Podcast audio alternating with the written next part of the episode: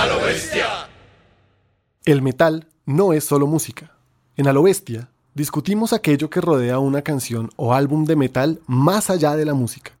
Cada semana abordamos diferentes temáticas desde lo más común hasta lo más raro para descubrir la influencia que recibe y ejerce el metal en el mundo. Si no hablamos de metal, hablamos de rock. Y si no hablamos de rock, simplemente hablamos. En este podcast hecho A lo bestia.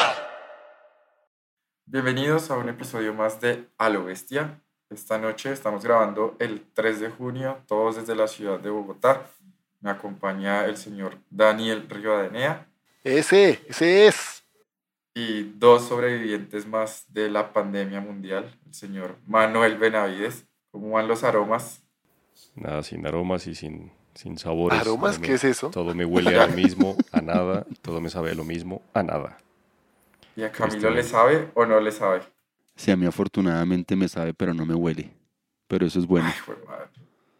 Puede comer cosas extrañas. ¿no? O puedo durar un- unos días más sin bañar y no me afecta que no siento el olor. Bueno, ahí tienen algunas de las pocas virtudes del virus. Esperamos que se recuperen pronto y, y no pase a mayores. Y, y podamos seguir escuchando sus voces de sobrevivientes. Muchachos, muchachas y muchaches. Ahí para toda la movida. Para Oh, todos. Para todos. Esta noche un episodio light, muy sencillito.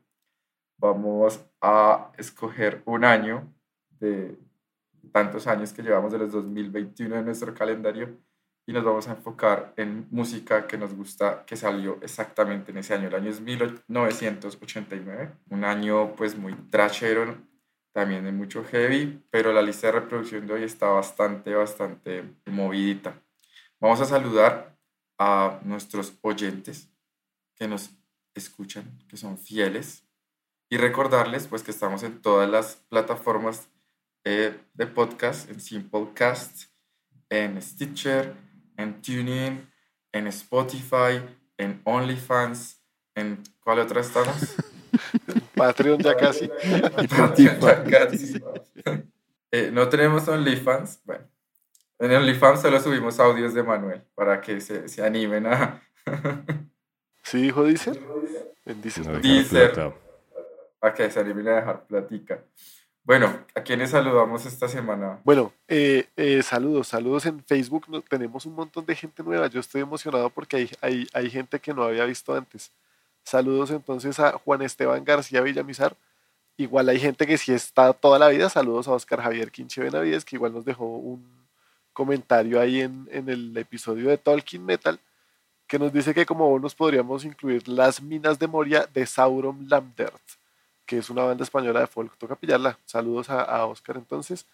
Saludos a la banda Ainur que nos compartió la publicación del episodio. Chévere, gracias por el saludo, por compartir y por hacer esa música tan bacana que hacen.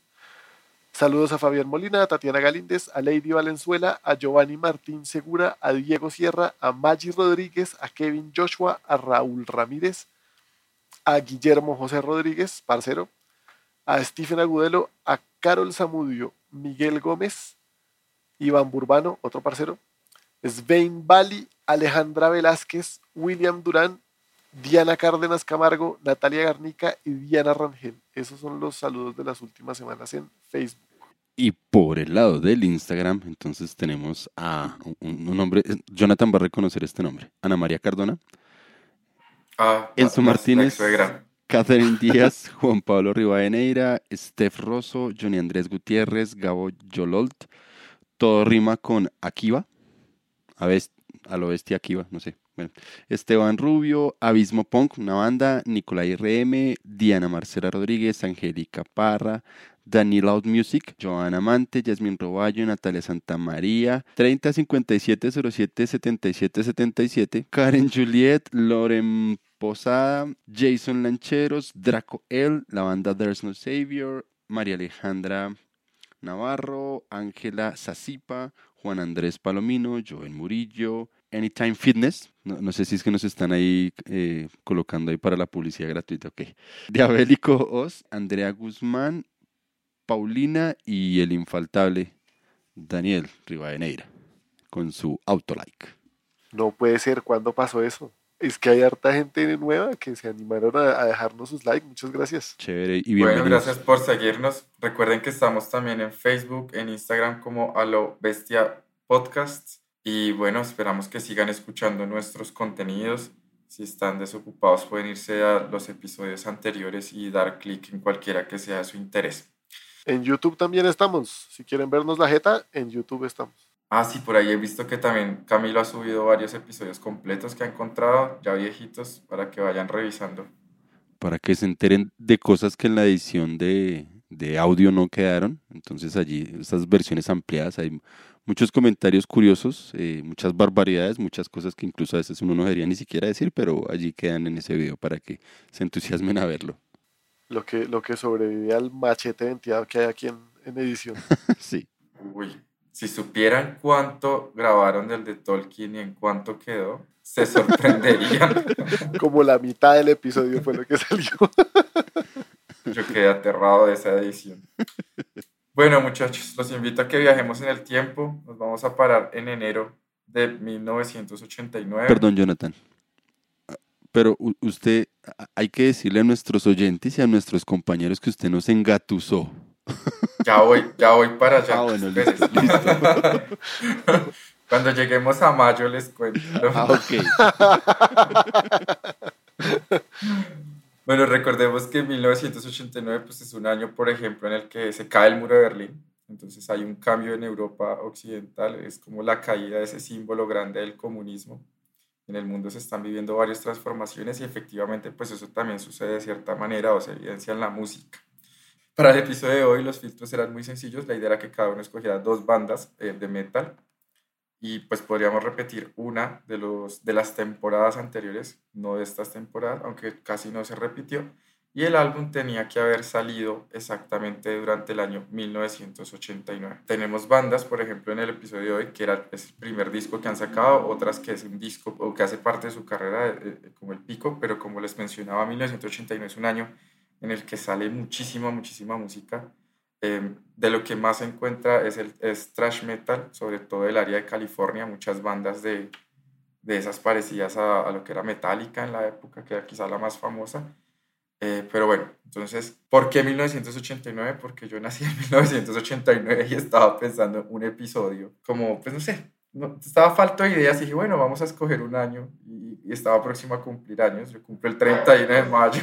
Pero, ¿cómo, cómo, cómo será de amplio lo que el- de donde tenemos para agarrar que podemos decir, "Ha- hagamos con la música de este año y sale el episodio? Vea, Después tendremos que hacer el de 1970 de Camilo, el de... 1900.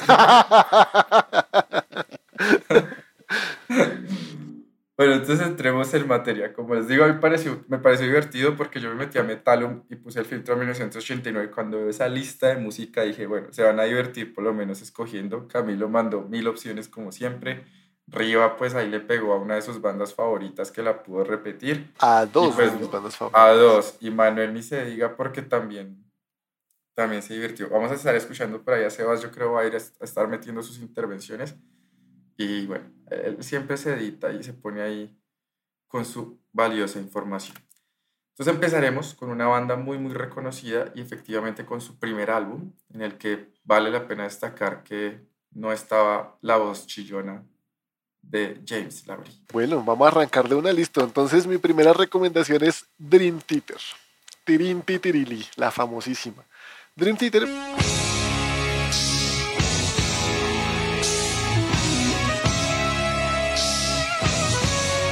Bueno, brevemente un poco de historia sobre la banda que tal vez no, no- nunca nos fuimos tan atrás.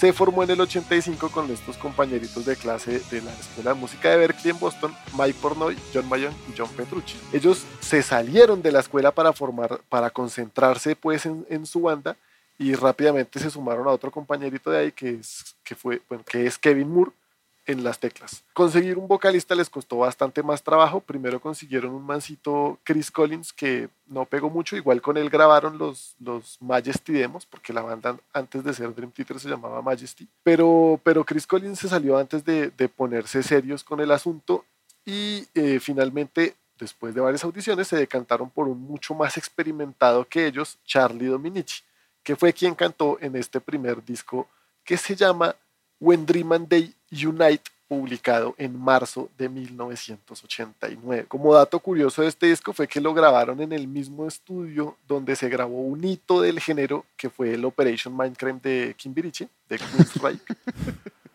se llama Cayenne Victory Studios en Gladwine, Pensilvania. Estos muchachos de Dream Theater habían logrado firmar un contrato con la disquera Mechanic, que era una división de MCA Records pero ese contrato les salió un desastre absoluto porque ellos, ellos esperaban que habiendo conseguido un contrato con una disquera, les saliera el primer disco pues severo lanzamiento con fanfarria y con todo. Y salió un lanzamiento, un desastre con una, la, gira fue como cinco conciertos en unos chuzos ahí en Nueva York. Entonces los males quedaron aburridísimos. Les tocó pelear para salirse de ese contrato si, si así iba a ser el resto y pues afortunadamente para ellos lo lograron. Pero este primer disco sí pasó bastante, bastante desapercibido después de su lanzamiento porque Dream Theater no ganaría relevancia sino hasta su segundo disco, que fue el Images and Words en 1992. Después de este primer disco, Charlie Dominici eh, se salió de la banda, pues ahí tuvieron como diferencias tanto económicas como creativas con el resto de los miembros y le dijeron a Charlie, no, pues, pues gracias, igual usted ya está muy viejo. Y entonces volver a conseguir vocalista fue, fue tenaz, no lo lograron sino hasta ya finales de, de 1990 y ahí sí se sentaron a, grabar su segundo disco. Ya mencioné que, que la rompieron fue con su más grande hit, el Paul Me Under. La canción que voy a recomendar del primer disco, del When se llama Only a Matter of Time. No, pero demos gracias que es una canción cortica. Sí, es, corta, pero yo me siento escuchando a Rush. bueno, claro, Rush, Rush es probablemente una de las influencias más, más fuertes de, de Dream Theater, porque eso era lo otro que quería comentar. La propuesta como nos la envió Jonathan es comentar por qué este, estas canciones que estamos recomendando cambiaron la, la, época, ¿no? El, el sonido de, de, digamos, de los 80 a los 90.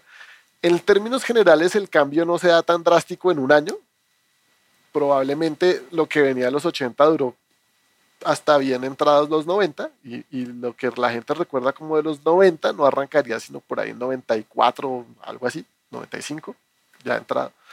El cambio es progresivo, sin embargo, en mi opinión, aquí ya estaba el germen de lo que sería este gigante del prog metal, que era un género que todavía no, no existía. Teníamos, era el prog rock y venía pues Rush más que ningún otro. Pero aquí se volvió pesado con este y con el otro que ya mencioné, que fue el Operation Mindcrime, que fueron como con Queensryche y con Fates Warning, las bandas que, que, le dieron forma a este género que se desarrollaría con mucha más fuerza en los 90, que es el prog metal principalmente con Dream Theater y luego con otras como, como Symphony X, que ya arrancó en los 90. coincidencialmente, Río en 1989 también sale el Perfect Symmetry de, de Face Warner. sí, era eso. y, en el 88 el Operation Mindframe, ahí, ahí, estaban, aquí estaba arrancando esto. esto del, del pondremos de bonus una, una canción de Face Warning ahí para que tengan en cuenta esa movida pro. Y entonces, Riva, ¿Usted después amó más a Dream con James o normal? Lo que pasa es que yo, yo descubrí Dream Theater con el, con el Scenes from a Memory. Ah, entonces, pues sí, ya estaba James. James llegó al segundo disco y ahí ha estado. Creo que ahí son las mis favoritas. Home. Sí. ¿Se llama? ahí está, ahí está. Ese es un tema, no, no, no. O sea, lo, lo, clave de ese disco fue que ahí entró Jordan Rudes y le cambió hartísimo el sonido a la banda y ahí se puso espectacular. Pasa con Dream Theater que, que han tenido épocas muy marcadas según sus teclistas según los que estén a, las teclas. Y hay gente que descubrió a Dream Theater cuando estaba Moore, que es súper fanática de la época con Kevin Moore, que ya no le gusta ni lo de Sherinian ni lo de Rudes. Y los que, los que llegaron cuando estuvo Derek Sherinian, entonces tampoco les gusta lo otro. Es una vaina curiosa. Mi Manuel, ¿por qué no le gusta el prog de Dream? Es que, no sé, me aburre. O sea, ahí sí, sinceramente. además, yo los vi en vivo y me estaba durmiendo. Entonces, no jodas. ¿En serio? Tan hijo de madre, sí. Yo me acuerdo que la primera vez que los vi sí me, sí me aburrí un poco con un solo de Petrucci que ya llevaba como media hora dándole a esa guitarra. Yo quería escuchar. Es lo, es lo mismo que cuando tocó Black Label Society en Rock al Parque. O sea, Zack Wild llegó a ese solo como de 10 minutos y no, qué sueño tan hijo de puta, güey. no diga. Es que cuando ya se ponen así, ya obviamente los guitarristas lo apreciarán y todo bien, ¿no? Pero no, la verdad no. Vamos a continuar con una banda que coincidencialmente lanzó una nueva canción hoy, 3 de junio del 2021. Pensé que iba a decir coincidencialmente también salió en 89. no. Denle, denle, play ahí a la siguiente canción en YouTube o en Spotify donde, o en Deezer, donde pueden encontrar nuestras listas de reproducción. Esta es la banda noruega de, de black metal Dark Throne. Y la canción que yo les propongo hoy se llama Tulkandra, de su primer demo de mayo primero de 1989.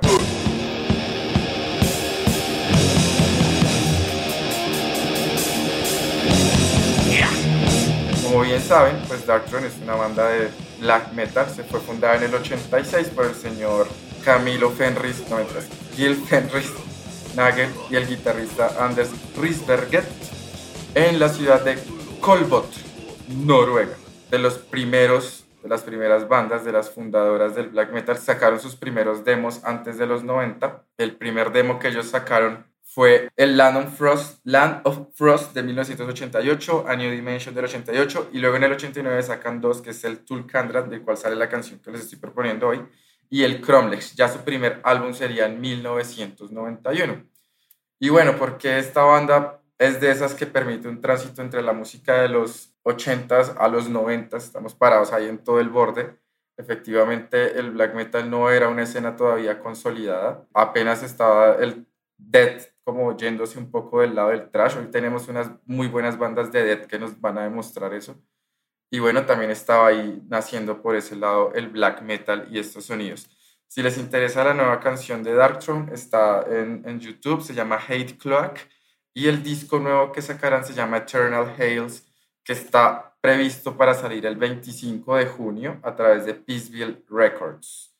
Entonces, bueno, esa es mi... Sin embargo, esta, esta época de los demos e incluso el primer álbum oficial de, de Darkthrone, el Soulside Journey, son álbumes death metal. Son o sea, esto es death metal. Esta es de hecho la época originaria de, donde el death metal empieza a tener eh, esa fuerza y, se empieza a establecer. Y varias bandas de la escena de lo que sería posteriormente el black metal noruego se germinan es, siendo bandas de death metal. Darkthrone, Immortal, son bandas que empiezan esencialmente en la escena del, del death metal. Sí, después se van volviendo más, más oscuritas. Dejémoslo ahí por ese lado. y Darkthrone fue una banda que, como desde su segundo disco, tercero, si no me acuerdo bien el dato exacto, pero fue una banda que se negó a, tocar en vivo. Lo que se ha visto de Darkthrone en vivo es por ahí cuando Nocturno Culto le ha dado por ahí por formar sus proyectos y toca canciones de Darkthrone. Entonces, eh, recuerdo mucho un, un del 2007, creo, bueno, lo recuerdo porque lo vi en video, no valga la aclaración. Todavía no he tenido el placer. Y este año no será tampoco el placer de ir por allá. Pero sí recuerdo que en un concierto nocturno culto ahí como un, cuadre y estaba tocando con Satyricon de, como banda soporte.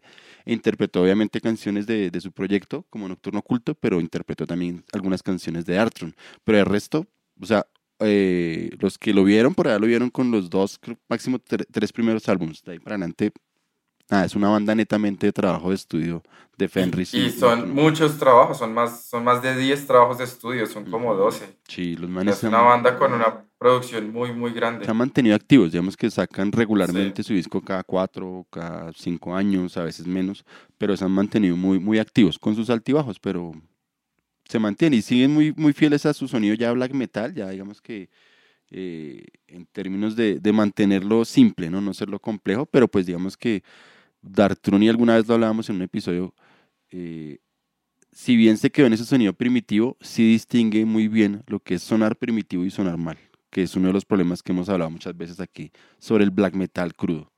Que si, escuchan, si escuchan la canción que publicaron hoy, o sea, 2021, esas baterías suenan duro, o sea, tienen, tienen unas guitarras como que le recuerdan a uno ese black metal de antaño, pero efectivamente están muy, muy bien grabadas me sorprendió bastante ese, ese sonido. Este demo del cual les estoy hablando aparece en una compilación que se llama Eternal Past del 2012, Allí se encuentran pues todos, casi que todos los demos de esta primera parte de Dark Throne, los encuentran pues en las plataformas y desde allí pues será que los, los, los estamos poniendo en Spotify, por ejemplo, para que lo tengan en cuenta. Vamos a continuar con algunos datos de 1989. Como les decía al principio, fue un año en el cual el, heavy metal o el metal eh, tenía como una gran explosión y una gran cantidad de bandas. Eh, primero les voy a hablar de cuáles bandas se nombraron, se formaron ese año, perdón. Las bandas que se conformaron en 1989, por nombrar algunas medio conocidas, se formó la banda Benediction, se formó la banda Brujería, también aparecen bandas como Cathedral, así de las más conocidas, Dark Tranquility aparece en 1989, pero no se llamaban así, sino se llamaban Septic Broiler, aparecen bandas como Dissection, Dissection perdón. Doro también empieza su carrera eh, de solista, está Edge of Sanity, Fear Factory, Gamma Ray, una de mis favoritas de Gathering, se conforma en ese año. Hagar, aquí llamada por toda la mesa de a bestia, se conformó en 1989. A mí sí me gusta. Diga lo que digan, a mí me gusta. Creo que solo a Sebas no mucho. ¿O qué dice Manuel? A mí tampoco me gusta. Ah. También se conformó Isengard, Life of Agony, Morticia, Necrophobic y una de las bandas que yo sí sé que acá nos gusta a todos, aunque a Camilo a veces no le gusta, Opet se conformó en 1989. Lo que pasa es que Jonathan, Jonathan no aplicó el filtro que aplicamos, por ejemplo, con, con, con, Sebastián. Con Sebastián. Que es, la banda existe desde su primer, o sea, su primer trabajo, demo, lo que sea. Desde ahí existe, antes de eso no.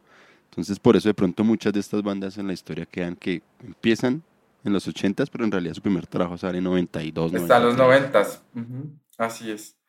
¿Qué otra banda aparece en 1989? Los Stone Temple Pilots, Talisman, Type of Negative, Unleash, que ahorita vamos a hablar un poco de eso, Vomitory, y bueno, hasta ahí les dejo la lista porque dejé por fuera un montón, por nombrarles como las más, más importantes dentro de la escena pues, que conocemos actualmente. Y para continuar, nos vamos a junio del el 14 de junio de 1989, el señor Sebastián nos va a presentar una de mis bandas de death metal favoritas.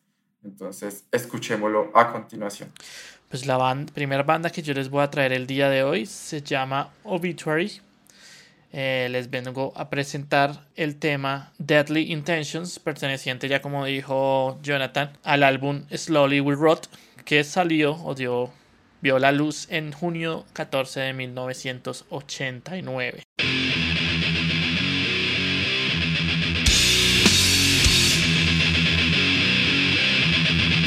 Pues Obituary se formó principalmente en 1984, pero se llamaban Executioner. Creo que ya había otra banda con ese nombre y entonces les tocó cambiar el nombre a Executioner, pero sin la E, sino X Executioner. Y finalmente en 1988 eh, se lo cambian a Obituary, que es como los conocerían de ahí en adelante. Son considerados eh, uno de los pioneros del death metal, aunque, pues bueno, su primer disco ya es del 89. Y para el año 89 el death metal ya estaba más que consolidado en la, en la escena, ¿no? Recordemos que una de las bandas pioneras que le da este sonido característico del death metal vieja escuela es Possessed y también bandas como Mantas, pues Dead ya habían hecho sus primeros pinos y sus primeros álbumes debuts como en el 87 o antes desde el 86 también ya habían bandas de death metal dando lora pero entonces Obituary con este primer disco Slowly We Rot ellos llegan a pues a mí se me hace que impregnan el death metal de un elemento muy, muy, muy, muy utilizado después de ellos, que es ese tempo súper lento, pues no súper lento, sino como el, el death metal con un flow, con un, con un tempo más bien bajito, ¿no? Y pues con estos tempos dan cabida a lo que se conocería después eh, como el breakdown en el death metal y en el metal en general, que es ese pedazo de la canción donde todo baja de tempo y hay como un descanso que por lo general suele ser bien cabeceable. Entonces, a mí se me hace que ese elemento lo, lo vino a incorporar Obituary. Después eh, retomado por Suffocation y otras bandas. Y hoy en día el deathcore haciendo de este pasaje musical todo un género. Porque son bandas que solo hacen breakdowns Para este disco eh, estaban en la alineación John Tardy en las vocales, Alien West, guitarra líder, Trevor Pérez en guitarra rítmica, Donald Tardy en la batería y Daniel Tucker en el bajo. Obituary sería una de las bandas más vendedoras de todo el death metal, que siempre que sacaban un disco la rompían, mejor dicho, desde el Slowly We Rot, que es un disco bastante bueno, bastante bien consolidado. El segundo de su discografía es el Cause, of Death, famosísimo por esa portada. Yo hasta tenía una camiseta, tuve por mucho tiempo la camiseta del Cause of Death, era mi camiseta favorita, mi camiseta metalera favorita. El tercer disco de ellos, el The End Complete, está catalogado como el álbum de death metal puro con mayor ventas en el mundo, habiendo vendido más de 100.000 copias en Estados Unidos y cerca de 1.500 millones eh, globalmente. Me gusta mucho de Obituary. Hace unos pocos años, en una entrevista, decía, eh, decía uno de sus, sus, guitarristas, Trevor Pérez, decía, nosotros definitivamente somos los, los cavernícolas desde el metal. O sea, a nosotros nos gusta es los riffs, que suene un riff ya, eso es metal, ya, el riff, ya. El resto no nos interesa. Es muy bacana la, la, definición que ellos hacen de, de, su propia música. Otro de los álbumes destacados de death metal de ese año que vamos a dejar en nuestra lista de reproducción es el Altars of Madness de Morbid Angel. O sea, son dos discazos que salen ese año y otros que les vamos a estar presentando a medida que avancemos en nuestro capítulo. Ahora nos vamos para el 20 de junio de 1989 con una banda que si bien podríamos entrar en una discusión de si es metal o no es metal, si le ofrece ciertos puntos a lo, que es el desarrollo de la música o de la música pesada que vale la pena rescatar y por eso la, se la acepté a Manuel, como que vale, nos sirve para meter estos tropicales influencias a futuro. Manuel.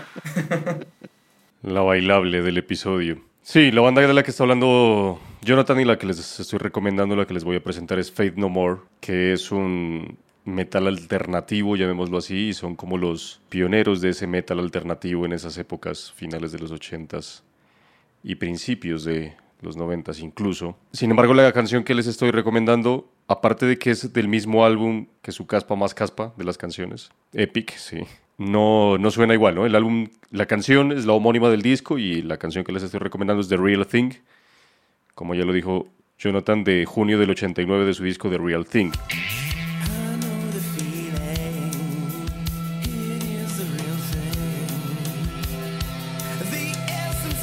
En ese entonces salió con Slash Records y lo han catalogado medianamente avant-garde metal Mucha gente solo relaciona el avant con, con, con, Black, pero pues igual avant es porque es avant o sea, es raro y ya. Fade No More se formó, si bien el disco es del 89 y es su, su tercer disco de estudio completo como tal, estaban cada dos años sacando discos, 85, 87, 89 este. La banda se formó desde el 81 y se formó en California, ¿no? en San Francisco. Originalmente, digamos, Fade No More la conocen mucho o las conocemos la conocemos muchos por Mike Patton, pero Mike Patton, que es el vocalista y en teoría el líder, no es miembro original de Fate No More. Mike Patton entró en el 88, un año antes de este disco. En The Real Thing es la primera vez que canta en, el disco. La banda se formó con un man que se llama, todavía se llama, Mike Morris, y le decían Mike The Man Morris. Solo duró un año, del 81 al, bueno, al 82, al 83 más o menos. Y en esos datos, por ahí, la banda no se inició llamando Faith No More, sino que se llamaba Faith No Man. Y en teoría era una contracción, llamémoslo así, o un de Faith in No Man, o sea, como de fe en, ningún hombre. Y en el 83, la banda, o sea, los miembros restantes de la banda, que eran, eh, bueno, estaba Billy Gould, Boarding, Mike Puffy Boarding, que eran los dos miembros originales junto con el, el man, Mike the Man Morris muchos mics en la banda. Querían sacar a este man porque era una mamera, era un harto, entonces estaba portando mal y lo querían sacar, pero no lo podían sacar de la banda porque era un miembro fundador, entonces pues baila. Entonces ahí como dato curioso, todos se salieron de la banda, lo dejaron al man solo y digamos que volvieron a hacer la banda con cambiándole el nombre, ya no se llamaba Fate No Man, sino Fate No More, sustrayendo el man de Fate No Man para decir pues que el man, porque le decían de man al vocalista inicial, pues ya no estaba. Entonces ahí ya se fueron de rebeldes y ahí inició pues ya la carrera que todos conocemos hasta ahora de Faith No More, que ha pasado por, si es un metal alternativo, porque es un metal de todo. Ha pasado por todo, ha, ha tocado por ahí medianamente rock and roll, unas más tropicalísimas, entonces pues ya fueron incluso muy, fueron influencia de bandas venideras posteriores de California que ya empezaron a tocar surf metal y es un poco más, más movible, ¿no? Pero, como otro dato curioso, Fate No More sí está en Metal Archives, está listado dentro de Metalum, entonces, ¿por qué? Ni idea, si bien todas las bandas de nu metal o lo que no es metal no están ahí, pero Fate No More sí está. Entonces, para los dueños de la verdad, que son Metal Archives, pues Fate No More es metal. Sin embargo, han tenido... Metan eh, rap a la vuelta. sí. Sí, aquí, por ejemplo, esta misma canción tiene su, su pedazo como muy... Ta, ta, o sea, de la cadencia del, de los MCs, ¿no? O sea, de, de la voz del rap. Incluso la casposa Epic tiene su segmento, o sea, el- el- el- las estrofas de esa canción son casi todas rapeadas. El coro es el que canta, el resto el man está rapeando. No sé, ¿ustedes no se les hace que Epic es uno de esos One Hit Wonder? Como que yo la verdad no, no conocía mucho esta banda, pero escucho Epic y digo, ay, esos son los de Fade No More. Lo que pasa es que aquí conocimos solo esa. Es que, eh, por ejemplo, aquí en Colombia poco sonó en radio Fade No More. O sea, en Estados Unidos tienen varios, varias canciones importantes, pero acá solo sonó esa. Podríamos decir que en, en el contexto colombiano, por lo menos, eh, Fade No More sí es One Hit Wonder. One Hit Wonder. Sí, sí. en Colombia, por lo menos. Pero bueno, entonces, ¿por qué, eh, ¿por qué Fate No More? O sea, aparte de, obviamente, de que, el, de que el disco salió en el 89, es precisamente por eso, porque son como los pioneros de ese sonido raro, alternativo, avant-garde gringo, llamémoslo así, para no confundir con el avant-garde que, que relaciona mucho con el black metal, el europeo y el más oscuro, que fue muy, mucha influencia para el nu metal. El nu metal bebió mucho de Fate No More, algo de industrial salió de ahí, porque ellos incluso son, en sus discos posteriores, se influencian de la segunda banda que voy a presentar más adelante, eh, que tiene mucha relación con el nu metal también y con otros sonidos un poco artificiales, llamémoslo así, industriales. Fue influencia importante para el nu metal y el nu metal pues obviamente dominó desde, en teoría, finales de los 90, pero pues vimos, vemos que desde que nació Korn se hicieron esas mezclas entre metal y, hip hop y metal y rap, pues ya es importante para ello. Entonces, algunas de las bandas pues que, se influenciaron de, de Fate No More, White Zombie, por ejemplo, que en ese tiempo todavía existía. Yo incluso, en, en el 89 incluso salió un disco de White Zombie que yo le iba a proponer, pero no tenía muy buena producción en ese tiempo. La verdad salió, pero no quiere decir que porque haya salido uno lo puede proponer, porque no es muy bueno que digamos. El sonido de White Zombie viene a, establecerse dos álbumes más tarde, incluso. White Zombie, banda previa de Rob Zombie, para los que no lo, tienen eh, en la mente. Y además también influenció Fear Factory, The Dillinger Escape Plan también. Eh, aquí ya lo he mencionado en la primera temporada del podcast, por ejemplo, que Greg Pushato, que es el vocalista de, que fue el vocalista de Dillinger Escape Plan, que hoy en día es vocalista de, de Killer Be Killed, de una banda que me gusta mucho, que es nueva. Cuando no cantaba o cuando estaba en la época antes de que entrara Greg Puciato y demás, hay partes donde en vivo Mike Patton cantó con The Dillinger Escape Plan. Entonces, también ha sido influencia para ellos y para muchos otros. Entonces, de ese metal raro gringo, Fade No More, gran influencia. En mi opinión muy personal, a mí me parece que Fate No More es una banda difícil de digerir. O sea, no me parece que haga la música comercial del momento. O sea, a mí, a mí me resulta me resulta que no es, no es una banda que uno se siente y la escuche y de, de- de- quizás de primerazo le entre. Me parece una banda difícil de digerir, o sea, bacana, pero difícil de digerir. Adelantados a su época. Sí. Eh, un dato curioso, entre el 83 que salió el, el man anterior, ¿cierto? Mike The Man Morris, que fue el primer vocalista. Y entró pues ya el definitivo siguiente, que vino a ser Mike Patton, pero ahí pasaron cinco años. Dentro de muchos de los varios vocalistas en vivo que tuvieron, sí, hay varios, hay varios y varias conocidas, pero una de ellas fue Courtney Love, que en el 84 fue vocalista de sesión e incluso grabó unas maquetas, nunca grabó canciones definitivas, pero grabó maquetas. Courtney Love, vocalista de Hall, pues ex esposa de Kurt De Cobain, del, del viejo del Curco, entonces ella fue una de las vocalistas transitorias, temporales de Fate No More en el No 84. voy a poder dormir, weón. Esto ya me dañó la cabeza esa información. Ya es mucho nivel. Si esto ya, uff, severo chisme. Vamos a continuar con una banda que casi se nos cae del episodio, que yo quería que saliera en el episodio porque me gusta muchísimo, pero no sabíamos en qué año había salido el disco. Camilo, exactamente cuándo salió, en dónde salió y por qué quedó en este episodio. Bueno, entonces el álbum, para darle ese, ese dato exacto, el álbum sale en noviembre de 1989. ¿sí? La banda, que es mi propuesta para, este episodio de, de, Jonathan's Metal, es Atheist y de su primer trabajo, que se llama Peace of Time, propongo la canción I Deny.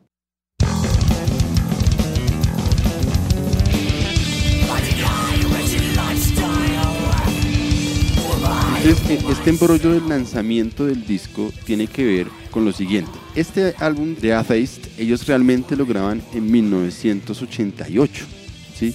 Ellos hacen la firma con un sello europeo para prensar el disco y para sacarlo. Graban el disco. Cuando terminan las grabaciones del disco, el sello con el que habían hecho el contrato entra en quiebra entra en quiebra y finalmente el álbum no puede salir en ese año.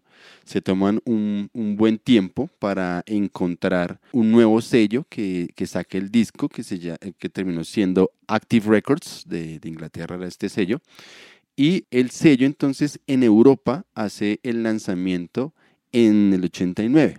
Sin embargo, el disco en los Estados Unidos se lanza casi que un año después porque sale en septiembre del 90 y sale bajo por lo menos la distribución de, de Century Media. Entonces, ese es el lo con la fecha exacta de este álbum, que no se sabe si, o sea, dice 88, dice 89, entonces el problema únicamente tiene que ver es con la versión de la publicación. Si es la versión de Active Records en Europa, es 1989, si es la versión distribuida en, en Norteamérica, es 1990.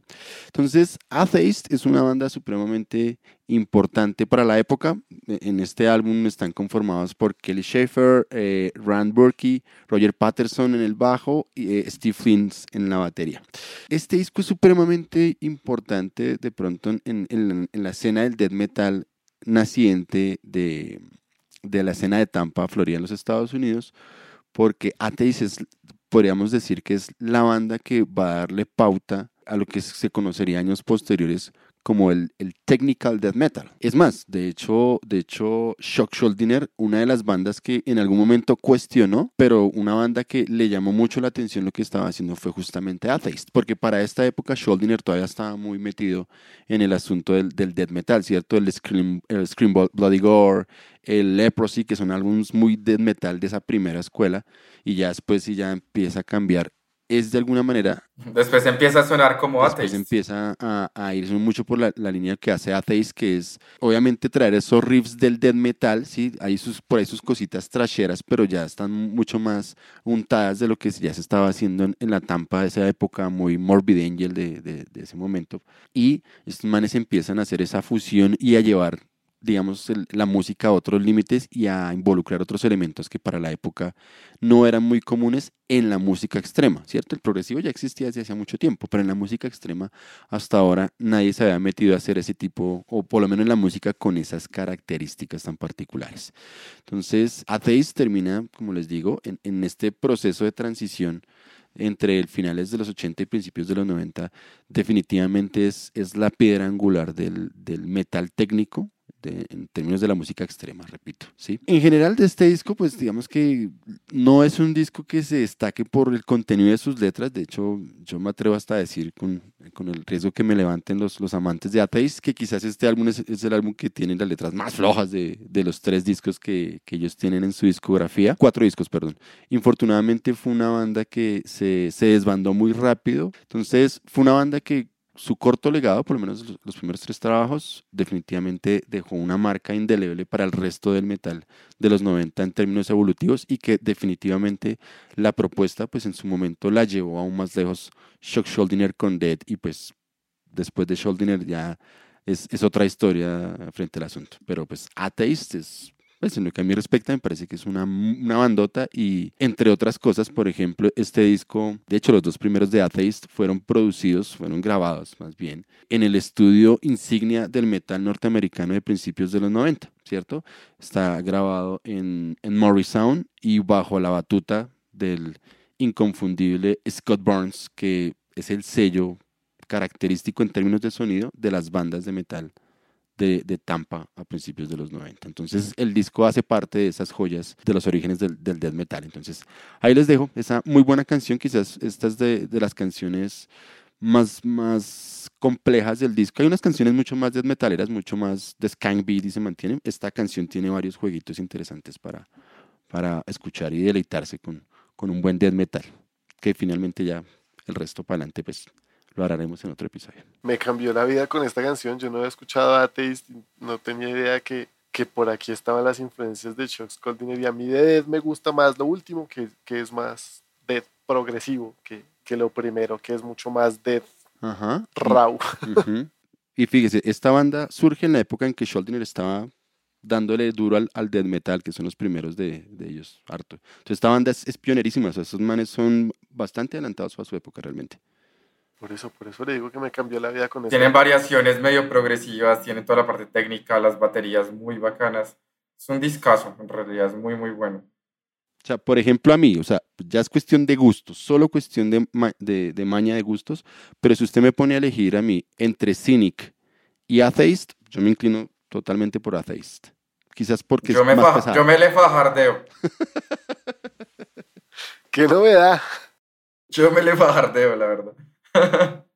Jonathan, ese Tracy, Nair, ese Tracy, Tracy Nair de cine, que es una chimba de disco también, es una verga. Yo no los compararía, creo que uno es más prog, los otros más technical, no sé. Es que para, la época era, para, la, para la época era difícil distinguir qué era qué, para, para los dos. Sí, sí. Obviamente, por ejemplo, Cynic está más en la línea de lo que haría Schuldiner realmente después, pero definitivamente Atheist le, le, le muestra una luz a Schuldiner por donde se puede ir con su música, eh, o por lo menos lo que el man aspiraba a lograr con, con su banda. Ya, ya con, con, todo esto tenemos más material para nuestra maestría en estudios de género. Vamos a ver cuál, cuál universidad no la saca. en géneros del metal. Del metal. Ya. Del metal. Ojo, me van a rayar. Bueno, muchachos, hasta acá nuestra primera rondita de canciones. Voy a empezar yo la segunda ronda. Vamos a seguir con death metal, pero esta vez nos vamos a ir para el death metal escandinavo. Vamos a viajar a agosto de 1989 y exactamente a la ciudad de Estocolmo, porque todos los caminos conducen a Suecia. A Suecia. La frase ya insigne de acá. Vamos a escuchar una banda que les estoy proponiendo hoy, que es la banda Nihilist. En realidad fue una banda, es una banda que para Sebastián no existiría, porque nunca sacaron un disco como tal, sino sacaron puros demos.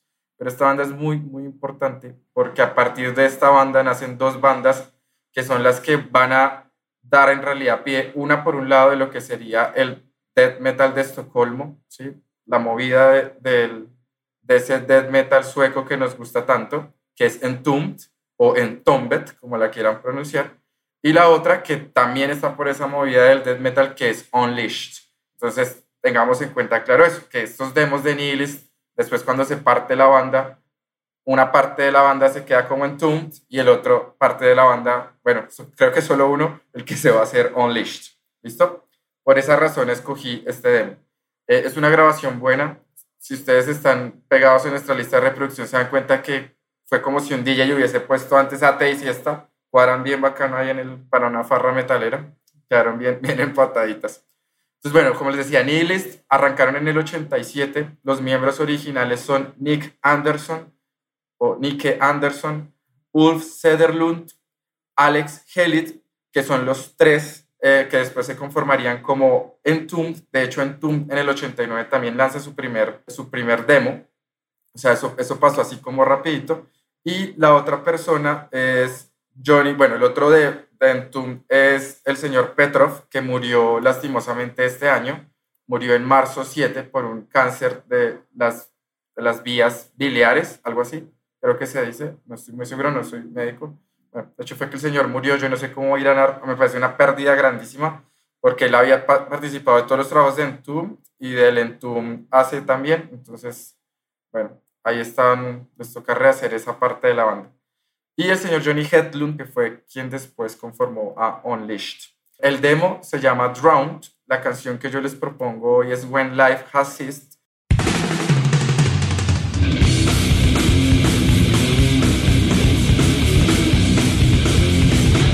La segunda canción es un demo de dos canciones. Ahí se ve la carátula pues hecha a mano, un dibujo bien chistoso. Y pues los eh, line-up pues, Old School, School. Sí, todas las bandas Old School tienen sus carátulas hechas a mano porque eran demos. a blanco y negro. No, no había colores en esa época. Eso era monocromía venteada. Bueno, este, este demo salió en agosto de 1989, como les decía.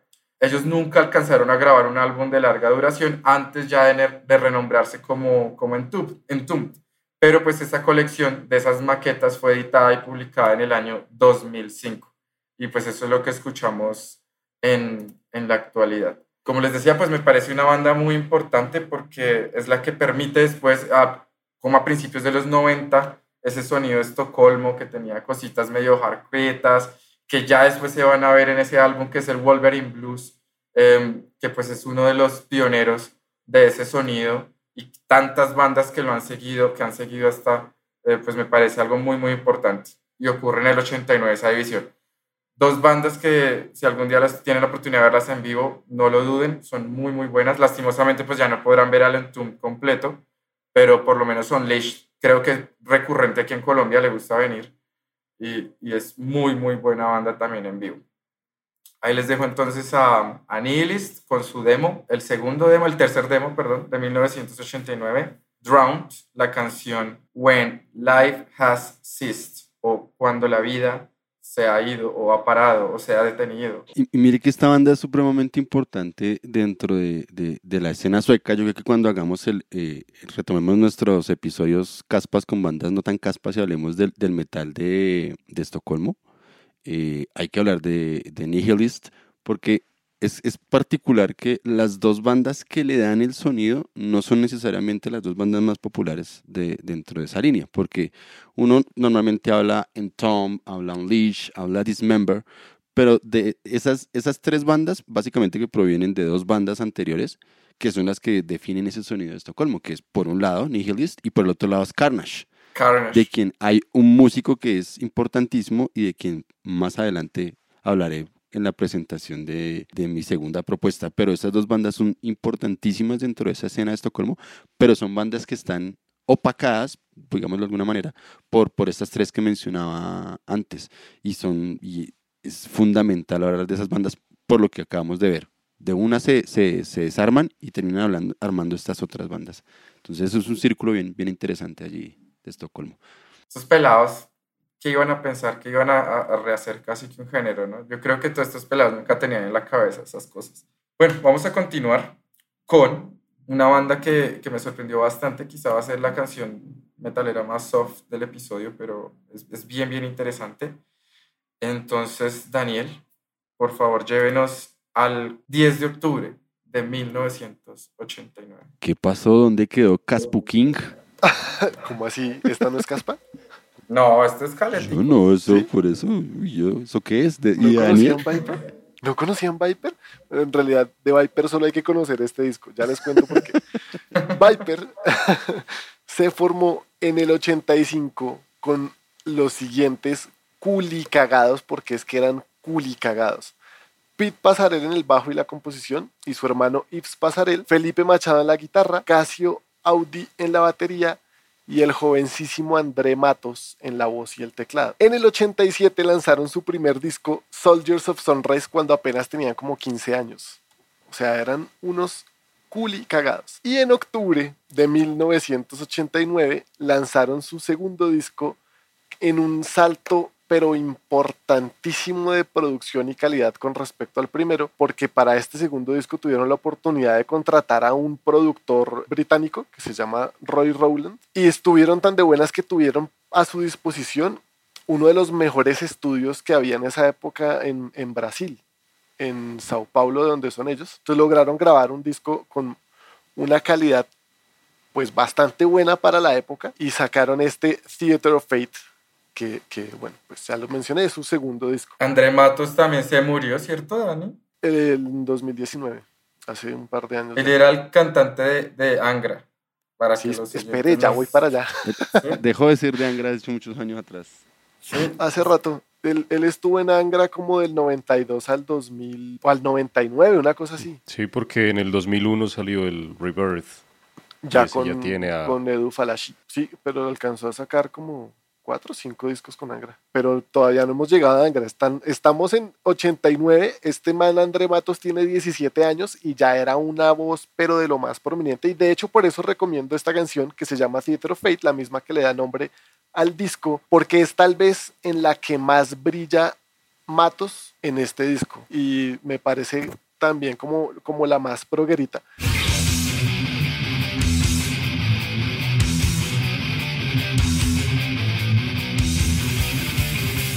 Este disco tiene unas letras bien, bien crudas, bien pesadas y bien críticas de la sociedad, particularmente la brasilera de ese momento, donde mire que uno, uno de este disco puede rescatar cosas de, que, que tal vez se sienten ahorita en este momento en Colombia de, de que el futuro es de incierto a ninguno, Futuro nunca habrá, futuro nunca ha habido.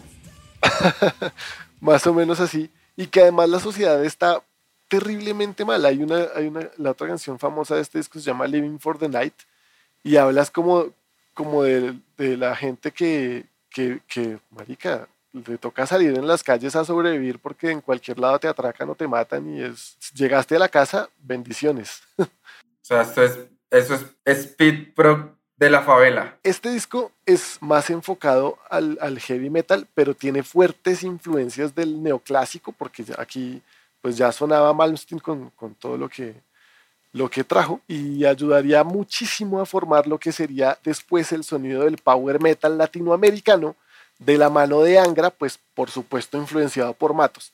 Después de este disco, André Matos tuvo la oportunidad de continuar sus estudios musicales en Alemania y para eso dejó a la banda Viper. Él les contó después, para Viper se volvió un problema el triple y fue puta. De todas maneras, Viper quería volver más a su sonido de su disco anterior, que era mucho más heavy, influenciado de la New Wave of British Heavy Metal, más que la, la parte neoclásica que le metió Matos en este disco, y que pues fue más claro ya cuando Matos volvió a Brasil y se juntó con los muchachos de Angra, que sí es claramente power metal progresivo. Algo que, que, que quisiera resaltar es que cuando este disco salió en 89, lo que marcaría ya esencialmente el derrotero para el power metal europeo, que serían los, los Keepers of the Seven Keys de, de Halloween, acaban de salir el año pasado.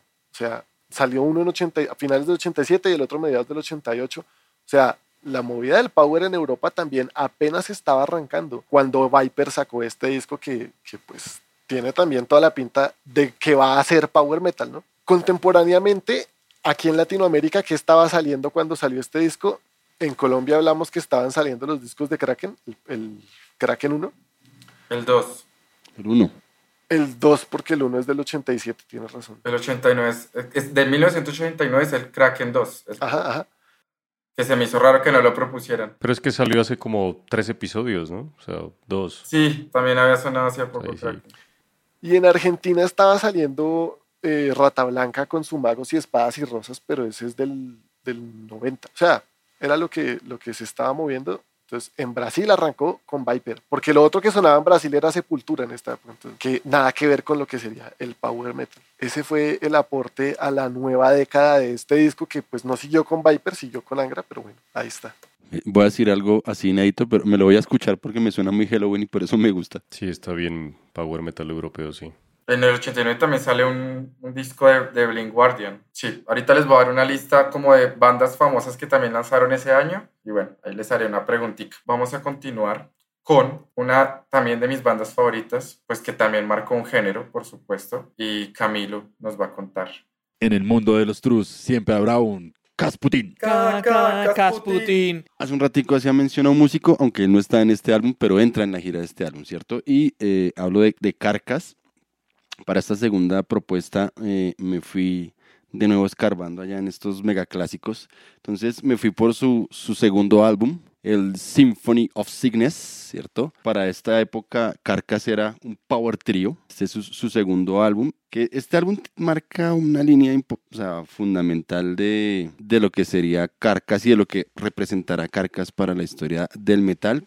Porque básicamente que con este álbum es que se, se consolida quizás otro de los géneros en los que Carcass fue, fue pionero y es lo que se va a denominar posteriormente el gore grind o el death grind. Pues ya que mucha gente sabe la historia de estos manes. Es, Jeff Walker toma un libro de medicina de, de la hermana, eh, que es enfermera, y de allí saca todas sus letras y genera toda una estética que nadie pensó en ningún momento que iba a generar una nueva línea dentro del metal extremo, que será todo lo que conocemos posteriormente como el, el- gore. Entonces sale esencialmente de estos manes. De hecho, pues la- las carátulas, por ejemplo, son de estos dos primeros álbums, por ejemplo, digamos que en términos estéticos a muchos quizás no les cuadre, eh, porque son como un collage, ¿sí? De libros de medicina, entonces lo que hay es un montón de partes y órganos humanos en toda la carátula, ¿sí? Eh, razón por la cual, pues, el, cuando empiezan a hacer reediciones de los álbums en el 96, eh, aparece esta doble carátula, ¿cierto? Donde dice que eh, en la siguiente parte aparecerá la carátula original de los, de los discos. De hecho, hay una, una tradición donde rehicieron las carátulas más dibujadas y menos grotescas, pero pues perdía la esencia del álbum, ¿cierto? Entonces, este Power Trio para esta época, ¿cierto? Jeff Walker en, en las voces y, y el bajo, otro de esos vocalistas que admira sobremanera Manuel. Eh, está Bill Steer en las guitarras, que pues como ya saben, Bill Steer venía de participar nada más ni nada menos que con Napalm Death y, generar lo que sería la línea del, del grindcore, del cual Carcass hace parte también de ese estilo en su primer disco, pero en este ya de la mano de- del productor que también hemos mencionado otro montón de veces y que fue fundamental a principios de los 90, que es el señor Colin Richardson, hace parte esencial de, de- lo que significará este disco, acompañado también del señor Ken Owen, que es un baterista muy particular, es un baterista, yo no diría que es un virtuoso, pero es único en su estilo para, para lo que le aporta a Carcass. Entonces, este álbum, ¿por qué es importante?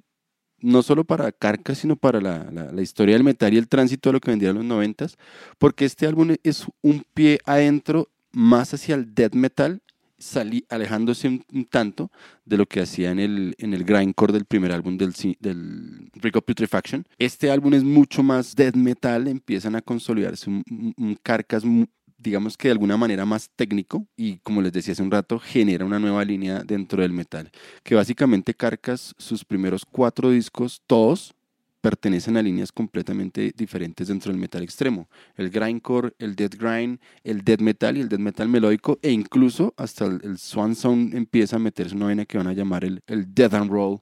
Entonces es una banda que ya lo hemos dicho en otros momentos, marcó, marcó muchísimo. Y propongo de, de este álbum la canción Exhume to Consume. Mm, Mi concepto es mi favorita de este álbum. Y la crítica dice que es básicamente esta canción empieza o sea, a poner otra línea distinta a lo que se estaba haciendo en, en Suecia, por lo menos en Norteamérica, frente al death metal. O sea, es como, como si fuese una especie de híbrido, pero que va explotando un, un nuevo camino.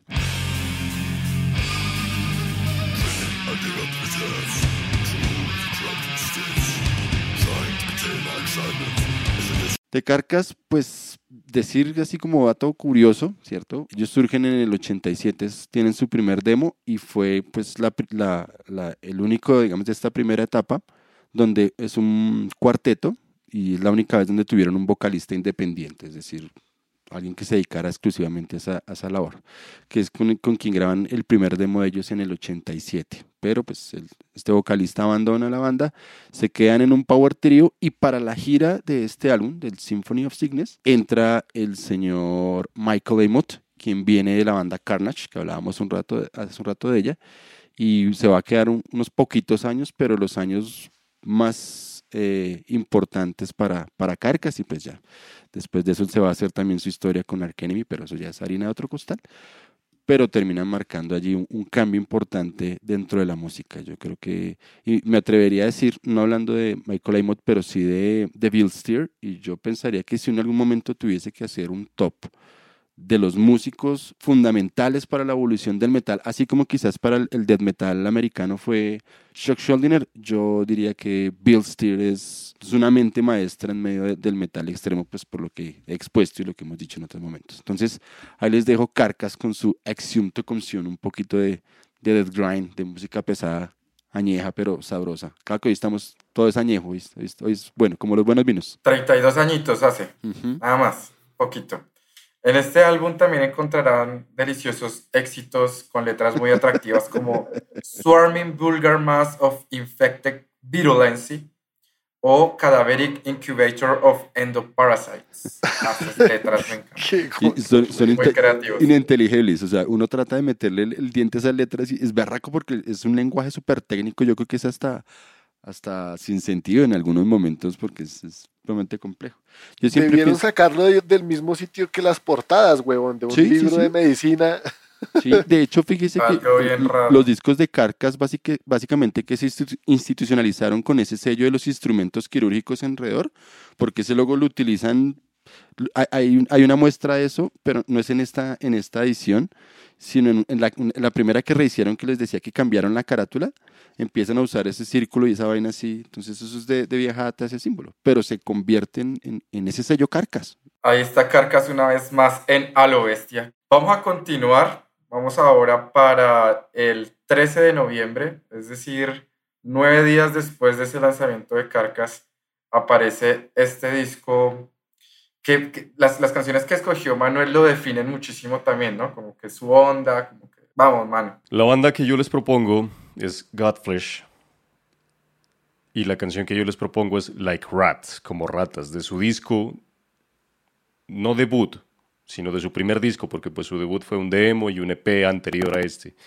Pero este es el primer disco y hasta ahora el más famoso de Godflesh en toda su, su trayectoria. Godflesh ya está eh, desintegrado. El disco es el Street Cleaner. Godflesh sin duda es uno de los pioneros y más que Godflesh es su, su mente maestra que es Justin Broderick, que venía de Napalm Dead, que venía de hacer grind y prácticamente es alguien que en la escena del metal en general es muy importante porque muchos le atribuyen a él, no solo a él, pero es una gran influencia para el sonido inicial de Napalm Dead. Entonces él define casi que dos géneros del metal, que es el grindcore con Napalm Dead y después cuando se sale y forma Godflesh y las bandas que vinieron después incluso definen el metal industrial como metal industrial que es.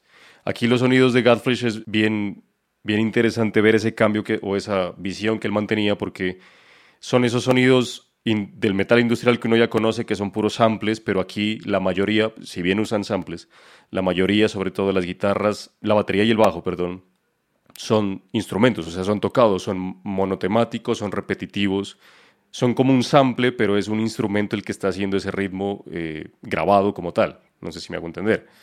Eh, entonces ellos definen más o menos como esa idea del metal industrial y del industrial así crudo y pesado, o sea, no tan, no tan pop, no tan lo nuevo de Rammstein, sino es lo, viejo, lo, primero. Y es una banda que también influyó, por ejemplo, a Fade No More, que es de la que hablé antes, por eso les decía. Entonces, Justin Broderick tiene ese, ese, como ese plus en el mundo, ¿no?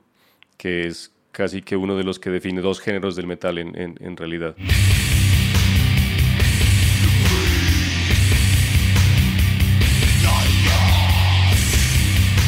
Godflesh nació en el, nació en el 83 y empezó eh, llamándose Fall of Because del 83 al 88.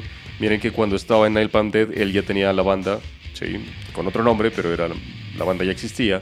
Estaba haciendo que casi que dos sonidos al mismo tiempo. Y Fall of Because es una canción de Killing Joke, que también todas esas bandas, Killing Joke, si bien es una banda de post-punk, que ya se ha presentado aquí, ya la he presentado aquí en el podcast, también tiene mucha relación con metal, es una banda inglesa, pero tiene mucha relación con varias bandas de metal un poco más pesado de la Inglaterra de ese tiempo. Entonces, eh, muchos músicos de Killing Joke incluso estuvieron en otras bandas eh, posteriores, están aquí en, en, Godflesh, pasaron muchos músicos de Killing Joke también. Y después ya se cambió el nombre a Godflesh en el 88 y pues ya grabaron este álbum, su demo, este álbum y ya salió este como, como su, su primer álbum. Pero este es el que define casi que, que todo ese metal industrial ha influenciado eh, Godflesh a bandas como, bueno, bien Fate No More, pero también Nine Inch Nails, tiene influencia de Godflesh, el mismo Fear Factory que ya lo mencionamos antes, que lo mencionó Camilo, tiene Ministry, eh, entre, entre Godflesh y Ministry, que son los dos pioneros de, del industrial. Están en la misma, la misma época. En la misma época, pues Ministry viene como desde el 81, creo que se, o sea, es una banda re vieja, y cuando al principio sus, casi que sus dos primeros álbumes no eran industrial, pero vienen a... Sí, era sin Y en, y en el 89 saca disco también. También Se disco llama. The Mind is a Terrible Thing to Taste. El álbum de Ministry se los ponemos también de, de bonus ahí para que lo tengan. Esas dos se, se autoinfluencian incluso, porque las dos mismas se, se referencian a los dos. O sea, Godflesh eh, referencia a Ministry, Ministry referencia a Godflesh en sus, en sus influencias, en ciertos puntos de su, de su carrera, de su discografía. Pero, pero este es el disco más famoso de Godflesh, el que más han reeditado. Eh, la última edición es del 2016, que fue un- un- una reedición con E-Rake Records que salió en vinilo, pues que E-Rake es la disquera inicial que produjo y publicó el álbum. Y nada, Godflesh es eh, una gran influencia para todos y mismo para, para Korn y para Danzig también. Se dice también que eh, Danzig y Fate No More, por ejemplo, en ciertos puntos de la historia le propusieron a Justin Broderick ser parte de las bandas, o sea, tocar guitarra o hacer ciertas voces, samples, sobre todo porque el man es el que programa todo eso y el man lo rechazó. Entonces, no solo los influenció, sino que se lo querían traer y pues el man no quiso. Eh, ya se, se separó en el 2002 y pues fue su última su último disco y su última iteración. Ahí como dato curioso, Follow Because, que era el no- nombre de la banda antes de llamarse Godflesh, era una canción de Killing Joke. Y la siguiente banda de Justin Broderick, que formó después de Godflesh, que se llama eh, Jesu, se nombra a partir de la última canción del último disco de Godflesh, que se llama Hymns. Entonces ahí también el man sigue como con su influencia, con su eh, tradición de, de hacer un poco de cosas.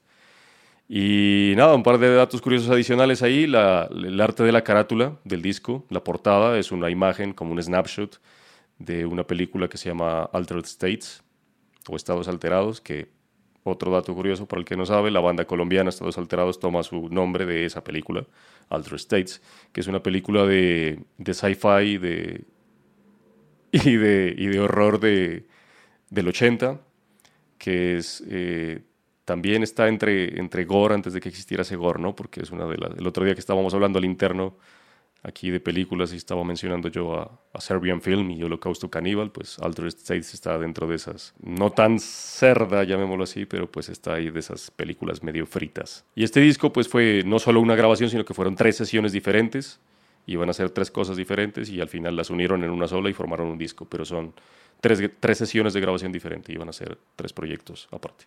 Listo, mano, gracias por la recomendación. Lo que diríamos, lo que son la, la, la rosca, diríamos hoy día, ¿no? Un, dato uno, por ejemplo, entre Carcass y, y Godflesh compartían la disquera, ¿no? Porque los primeros discos de Carcass son propiedad de, de, de Records, ¿no?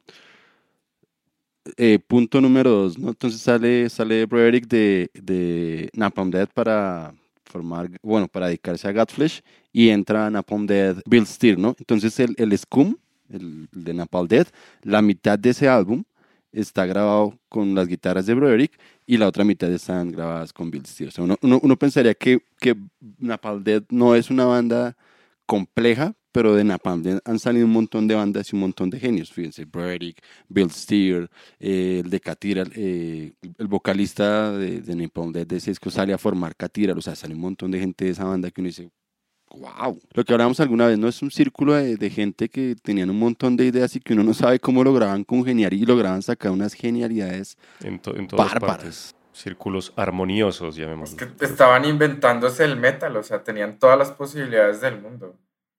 Ahora toca ver qué, qué se inventan ustedes, muchachos. Los veo y Godflesh es de esa cuna de donde nació el metal también, ¿no? Que es de Birmingham.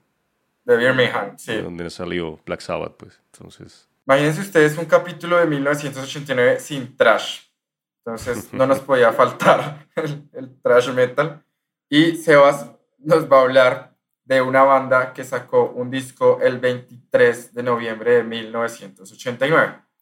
Listo, entonces la segunda banda que yo les traigo para el día de hoy es Nuclear Assault. Es una banda de thrash metal de los Estados Unidos, de Nueva York, y creada en 1989 1984. Esta banda tiene viejos conocidos, pues como ya estábamos hablando en las anteriores bandas, de hay unas bandas de las que se desprenden ciertos elementos que vendrían a fundar nuevas bandas y nuevos géneros.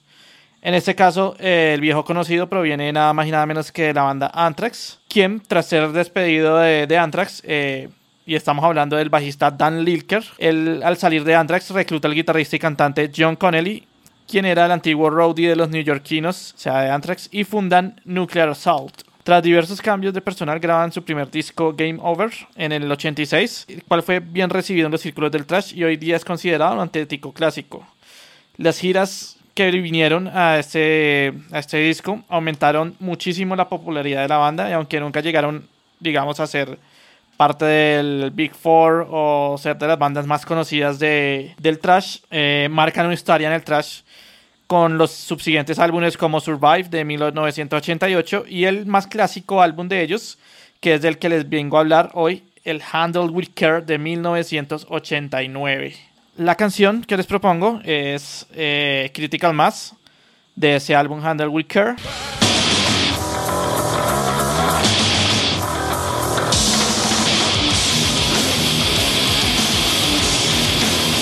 A mí se me hace que es súper importante este, este disco porque y en general en este año para el trash se empieza a gestar, bueno, a gestar no, sino que ya como a arraigar el género que vendría a ser conocido como el crossover trash, que después evolucionaría en el groove metal y que después evolucionaría en otras cosas, entre ellas pues el new metal, ¿no? Pero se me hace a mí que en este año es donde más duro pega este crossover que en realidad es como la primera acerca no el primer no por ahí el uno de los primeros acercamientos que hay entre el metal y el hardcore una, varias veces ha intentado fusionarse y en estas fue una de las de las primeras veces que, que funcionó ese matrimonio ahí de hardcore con con el trash. Es curioso que Nuclear Assault sean es de, de Nueva York, ya que pues el trash eh, más que todo es de la, de la costa, ¿no? Del Bay Area Trash. Pero en Nueva York siempre he pegado mucho el hardcore y yo creo que por eso es que este matrimonio se consolida bien en esta banda con este disco. Para este disco, la alineación que ellos tenían consistía en John Connery en guitarra y voces, Anthony Bramante, guitarras, Dan Lilker, que ya hablamos, el, bajista de, el ex bajista de Anthrax, en el bajo, y Glenn Evans en las baterías. La carrera del grupo se muestra consistente y variando poco a poco la temática que tenían para tratar de forma cada vez más directa temas que denuncian las políticas social y medioambiental. Este señor Dan Lilker, pasado un tiempo, él sale de, de Nuclear Assault y fundaría otra banda importante dentro del género grindcore conocida como Brutal Truth. La banda se ha desintegrado y se ha reformado tres veces. Primero se se disolvieron en 1995. Para, se reunieron como entre el 97 y el 98, pero se disolvieron de, de nuevo. Y se reformaron una segunda vez en 2001, para volver a disolverse en el 2008. Sin embargo, han tenido, tuvieron otra, otra reunión en el 2011. Este señor Dan Lilker, pues aparte de que tocó en Anthrax y en Brutal Truth, también ha tocado y ha hecho parte de SOD, Stormtroopers of Doom. Ha participado en Holy Moses, la banda alemana de trash. Y también fue bajista de sesión en Dark Angel eh, durante 1989. Y ya, aquí les dejo esta banda que para mí ha sido, fue muy importante, pues para lo que se conoció como el, el crossover eh, y el groove metal que vendría a, dominar, bueno, a dominar, no, a mostrarse en, en, los 90 y a dominar parte del metal durante los 2000, ¿no? Después del 2005, pues hubo un gran resurgimiento del groove metal y, y hasta hoy en día sigue pegando resto ese género. Es que esto es, esto es ya el, el, el cierre del, del, del, digámoslo así, el ciclo de oro del trash, ¿no? Porque de todas maneras, o sea, a finales de los 80 o sea, el trash está en su auge, pero ya entrando los 90 entran en crisis, que ya lo hablábamos también alguna vez. Metallica es el campanazo de alerta de, de toda la crisis que va a entrar el, el, trash metal a principios de los 90. Entonces, es, o sea, finales de los 80, entre 87 y, y 90, digámoslo, o sea, están casi que los discos así bárbaros del, del, del, trash. Está el Sur of Heaven de, de Slayer, está el Unjustice for All de Metallica, Eh, Creator, si no me falla la memoria, tiene el, el Extreme Violence, si no estoy mal. O sea, discos El importantes. Extreme Aggression, Extreme Aggression de 1989 el también. Extreme Aggression. Eh, o sea, hay un montón de discos. Some, creo que tiene el, el Engine Orange también. El. Legend Orange. Ah, para allá vamos, para allá vamos. O sea, hay un montón de discos así de trash en esos tres años así, pero importantísimos que por eso ese es como el, el punto, el culmen del trash. De ahí para adelante, la historia irá otra vaina. Para cerrar, les tengo una actividad. Les voy a leer una lista de los álbums, pues así como de bandas conocidas que salieron en el 89 que no hemos nombrado en el episodio. Imagínense que tenemos una máquina del tiempo y ustedes pueden ir al lanzamiento de solo tres de estos CDs. Entonces, ya para cerrar, ustedes me dicen a cuáles lanzamientos les gustaría haber ido. Conciertos de lanzamiento. ¿Listo? Entonces, vamos a arrancar con la lista. Es un poco larga. El primer disco es Accept con el It the Hit. También salió en 1989 el Pom de Aerosmith, el Trash de Alice Cooper en el que está la super canción Poison. Poison. Está el Alice in Hell de Annihilator, el Severe Survival de Autopsy, el Headless, Headless Cross de Black Sabbath, que no sé ese disco qué problema tendrá legal, pero no está en Spotify, el Follow the Blind de Blind Guardian, el Tales of Creation de Candlemas, el primer demo de Cannibal Corpse, que se llamaba Cannibal Corpse, el Symphonies, bueno, esto ya lo dijimos, el No More Color de Coroner, el Dead Walks Behind You de Coven, el primer demo de Cynic, Reflections of a Dying World, muchas bandas de trash, Dark Angel, Live Scars, Destruction, Life Without Sense, el primer álbum, Las Caras de Camilo, el primer álbum eh, solista de Doro, eh, se llama Force Majeure, el Trash Sound de DRI, más Trash, el Fabulous Disaster de Exodus, eh, otra bandota de Death, un demo, el Anatomía Corporis Humani de Grave. Uf, esta lista es larga, muchachos, pero tranquilos, van pensando sus tres bandas. También sale el The New Machine of Liechtenstein de Holy Moses, el Conspiracy de King Diamond, ya sabemos cuál habría elegido eh, el señor Sebas, el Hot in the Shade de Kiss, el Extreme Aggression de Creator, el Trial by Fire en vivo de Ingrid Malmsteen, el primer EP de Meshuga que se llamaba en esa época Sipes Testville, acá me, acá me corrige Manu que es el fan de, de Meshuga, el, el EP se llamaba Mechuga, el Blessing in Disguise de Metal Church, el de Ministry que nombramos hace un ratico, The Mind is a Terrible Thing to Taste, el Altars of Madness de Morbid Angel, que es otro discazo del death metal, el Dr. Fitgool de Motley Crue, el Pretty Hate Machine de Nine Inch Nails, ahí está lo que hablaba hace un rato, mano. Sacan disco ese año, Godflesh, eh, Nine Inch Nails y Ministry, las tres industrialitas. El Bleach de Nirvana sale en 1989. El In Search of Sanity de Onslaught. The Years of Decay de Overkill. Socondis de Primus. Rage también sacó disco, se llama Secrets in a Weird World. Rotting Christ sacó un EP que se llamaba The Other Side of Life. El Presto de Rush, aunque Rush ya estaba como en su. ya no estaba como tan montado en la escena. Vamos ahora por la S. Disco en vivo de Sacred Reich. Sarcófago sacó su primer EP que se llama Rotting. Joy Satriani, Flying in a Blue Dream. El Beneath the Remains de Sepultura, que también Camilo la propuso y bueno, se nos quedó. ahí. Es que sacaron muchos discos ese año. El Skid Row de Skid Row, el Agent Orange de Sodom, el Louder Than Love de Soundgarden. Este que es un disco bien malito, el Friday Night de, Strato, de los Estratos Varios, Varios.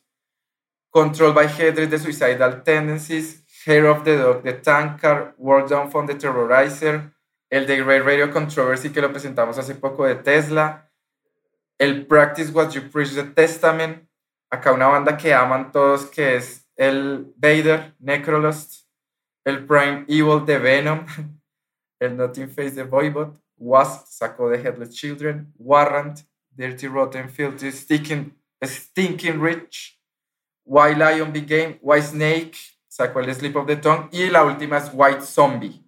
Entonces, ¿cuáles escogieron los muchachos? Los voy a invitar al lanzamiento de tres discos. Empecemos con Rivadenea. Hijo de puta. El de Joe Satriani y yo diría que, ¿cuál fue el, el de Metallica que dijo Camilo? Usted no lo mencionó, pero porque ya lo habían dicho. El de Metallica del 89, ¿cuál fue? Pero él dijo el- el Justice for All, ese no es del 88. Unjustice No, no, no. En, en el 89 sacaron el Life in Seattle, Ah, por eso, por eso. pero no es como tal disco. Sí, no. Ah, ok, no, no, no. Entonces, Daniel va a Blind Guardian, a Joyce Satriani, le queda un- una boleta. Pero no sé. Bueno, piénsela mientras tanto. Manu, De, de una, Alice in Hell Annihilator, Follow the Blind by Guardian. Y es que no me decido porque estoy entre dos: el the Remains de Sepultura y Practice What You Preach de Testament. Ahí están. Ese también puede ser. Dejémoslo en cuatro, Sí, pero es de esos cuatro, que hijo de putas. ya saltó la regla. Es que mi tercer deseo son otros tres deseos. Ese- Mi tercer deseo es que me dé un cuarto. Sí.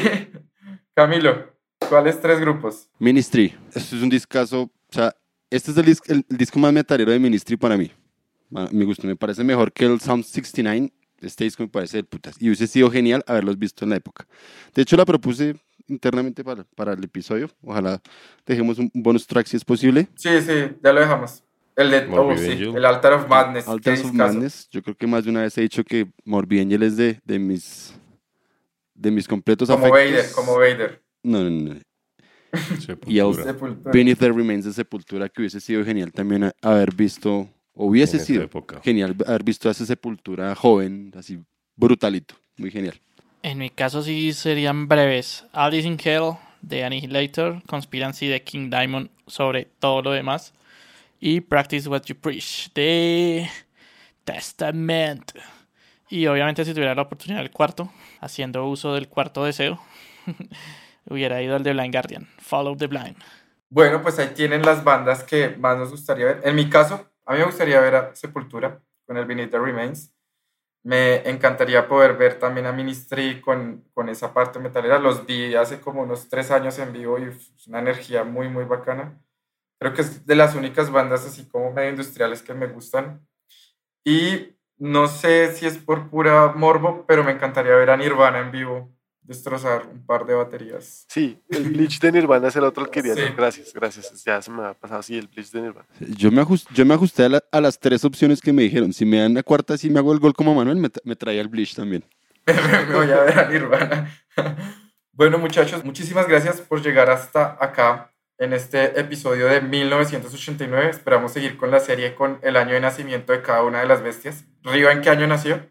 88. Manu, 86, papá. Ese año bien. Ariedad y Camilo en los 70. 81. Cuando hagamos el... 81. Vamos a romper ese, ese mito. Ese Vamos está a- difícil. Metal del 81 está difícil. Marica, ¿qué vamos a hacer de los 40 de Cami? Hijo de- Hijo de puta. Ah, bueno, pues una buena idea este año. No olviden revisar nuestras plataformas en el Linktree. Ahí Camilo les pone el videito, el aparatico. Estamos eh, como a lo bestia podcast en Facebook, en Instagram, en YouTube. Nos pueden escuchar en todas las plataformas de podcast, en Spotify, Deezer, TuneIn, Apple Podcasts, Stitcher. Y también pueden ver fotos del equipo y escuchar la voz de Manuel el OnlyFans. Y no olviden, aunque este, capi- este episodio va a salir una, una semana después de- del cumpleaños de Jonathan, entonces de parte de todo el equipo aquí de A la Bestia, un abrazo y un saludo de feliz cumpleaños y pues Gracias. escríbanos y saluden a Jonathan en, en sus redes sociales porque, tú. porque de nuevo se nos va para Bélgica, entonces quién sabe cuándo, cuándo lo volvamos a tener por acá en, en A la Bestia, este pero es pues el último que no, episodio que, él nos que no nos abandone, y- es decir, este es nuestro... Ya me están echando. Este es su- Usted su- se echa solo, weón, se va para allá y ay, es que ustedes se trasnochan mucho. nos abandona es que por un doctorado. No, mentiras. Un- abrazo para, para todos. y- gracias, gracias. Salúdenlo allí por redes de cumpleaños. ¿Cuántos cumplió? 32 años. 32 como años. toda la música que 32. escuchamos hoy. Y no Sí, lo olvidaremos porque hoy fue Metal Jonathans 89. Así vamos Sí. allá. Eso, Y gracias. que nos acompañen la próxima semana porque es el último episodio de la temporada. Bueno, de- de mitad- oh. es el final de media temporada más bien, digámoslo así. De La parte Bueno. 1 de la temporada 3. La parte 1. Muchas gracias de nuevo por escucharnos y no olviden que esto es un podcast hecho por bestias. Jugando, jugando lo mete el perro, dicen por ahí. Estos manes lo hicieron y, y así fue. Se inventaron una línea.